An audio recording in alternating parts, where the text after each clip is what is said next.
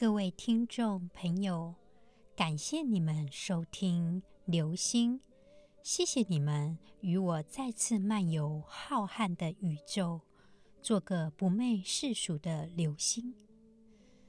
今天呢，我想要分享的是，最近呢，大家有没有看一个日剧，叫做《离婚活动》？离婚活动。来到了最后的结局，究竟北川景子选择的是浪漫的姐弟恋作家，还是前男友律师，还是前夫自卫队呢？无论如何，结局都是很好的结局。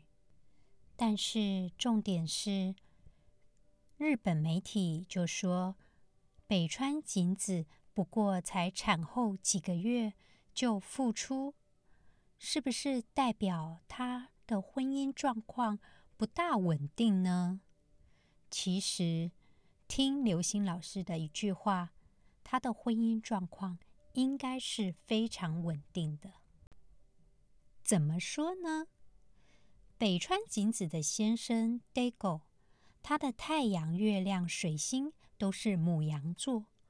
代表他是一个非常重视原则的人，而 Kitagawa Keiko 北川景子呢，他本身是狮子座，所以他们两个人母羊跟狮子，当然很容易就可以爆出爱的火花。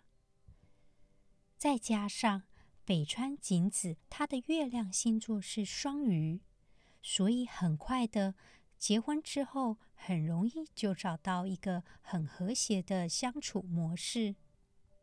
两个人认识五年，之所以选在一月十一日结婚，主要原因呢，是因为他们十一日一起录美食节目时产生感情，加上女方喜欢一这个数字，因此呢。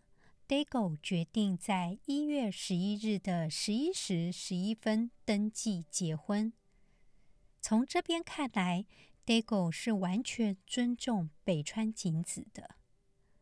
而且，当媒体问 Dago 说为什么要结婚，Dago 说：“因为我说的笑话，他笑得比谁都大声。”刘星老师判断，他们婚后虽然会有一些小争执的出现，但是仍然不会影响彼此之间的感情。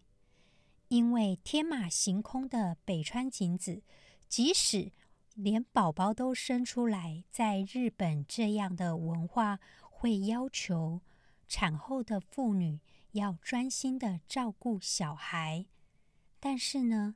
当他遇到 Dago 这个见吉履级的母羊座，对他是绝对的尊重。